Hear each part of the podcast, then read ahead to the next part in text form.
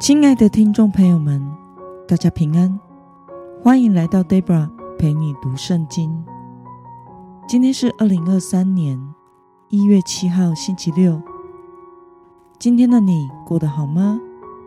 祝福您有个美好的一天。今天我所要分享的是我读经与灵修的心得。我所使用的灵修材料是每日活水。今天的主题是不因人的眼光而虚伪作假。今天的经文在加拉太书第二章十一到十六节。我所使用的圣经版本是和合本修订版。那么，我们就先来读圣经喽。后来，基法到了安提阿，因为他有可责之处。我就当面反对他。从雅各那里来的人未到以前，他和外邦人一同吃饭；及至他们来到，他因怕奉歌里的人，就退出，跟外邦人疏远了。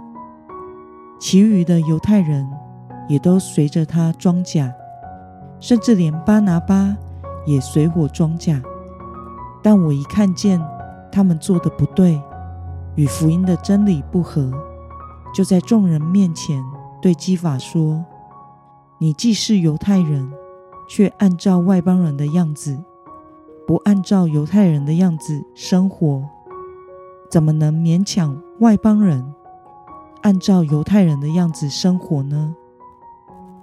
我们生来就是犹太人，不是外邦罪人。可是我们知道，人称义。”不是因律法的行为，而是因信耶稣基督。我们也信了耶稣基督，为要使我们因信基督称义，不因律法的行为称义。因为凡血肉之躯，没有一个能因律法的行为称义。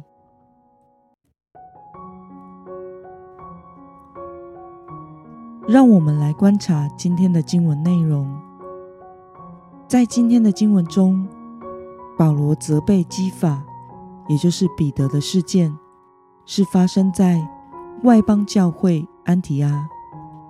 彼得因为曾蒙神启示，知道外邦人也蒙了救恩，因此他并不介意与外邦人一同吃饭。但是因着那些受割礼的犹太人也来到这里时，彼得就假装。与外邦信徒疏远，保罗因此责备他。保罗说明，人称义不是因为行律法的行为，而是因信耶稣基督。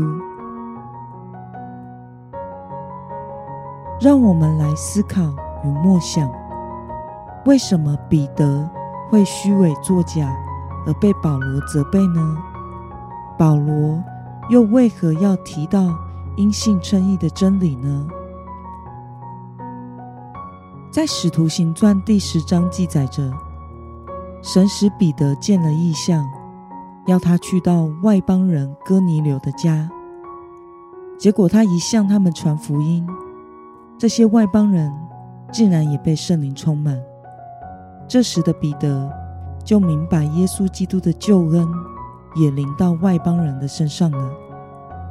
彼得还为他们施洗，但是事后他也被同为犹太的众弟兄责备说：“你进入未受割礼之人的家，和他们吃饭了。”可见与外邦人同处一室以及同桌吃饭，对犹太人的宗教礼俗而言是多么大的禁忌。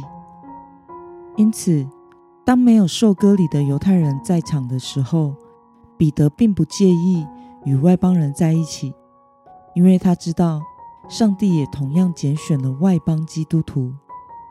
但是，当有犹太基督徒来到当中的时候，他就因为害怕他们的眼光和看法，而假装与外邦人隔开。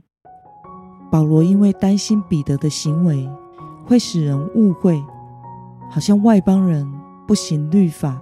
就是不洁净的，混淆了救恩真理，使福音受到误解。他因此责备彼得的不对，而彼得也因为害怕别人的眼光，错失了见证救恩真理的机会。另外，保罗也借此强调了，他们在犹太教中都是行律法、受割礼的人，并不是所谓的外邦罪人。但是，耶稣基督已经来到了，完全的律法，人称义不再是因为行律法，而是因为信靠耶稣基督而称义的。不管是保罗、彼得还是雅各。他们得称为义人，都是因为信靠了耶稣基督，而不是因为行了律法与割礼。保罗更强调了，只要是血肉之躯的人类，没有一个人可以因律法的行为而称义。那么，看到使徒彼得也会因为在意和害怕别人的眼光。而虚伪作假，对此你有什么样的感想呢？我想这对我而言也是一个很深的提醒。每个基督徒都会碰到怕别人眼光的尴尬时刻。小的时候可能只是谢饭祷告就让我们为难，因为身旁都是没有信耶稣的同学。长大之后，则是要面临许多价值观与世人不同的问题。但若是因为怕跟别人不一样，而虚伪的假装跟大家都一样，就会像今天经文中的彼得一样，失去为基督见证福音真理的机会。基督徒的伪善假装，可能会导致我们所信的福音被误解，教会。被误解，求主帮助我们，能勇敢的成为彰显真理的人，因为彰显真理，才能胜过这世界。那么今天的经文可以带给我们什么样的决心与应用呢？让我们试着想想，我们是否曾经因为在意别人的眼光，或者是评价？而不敢照着信仰来行动呢？为了要行出圣经的真理，勇敢的活出基督的生命，今天的你决定要怎么做呢？让我们一同来祷告。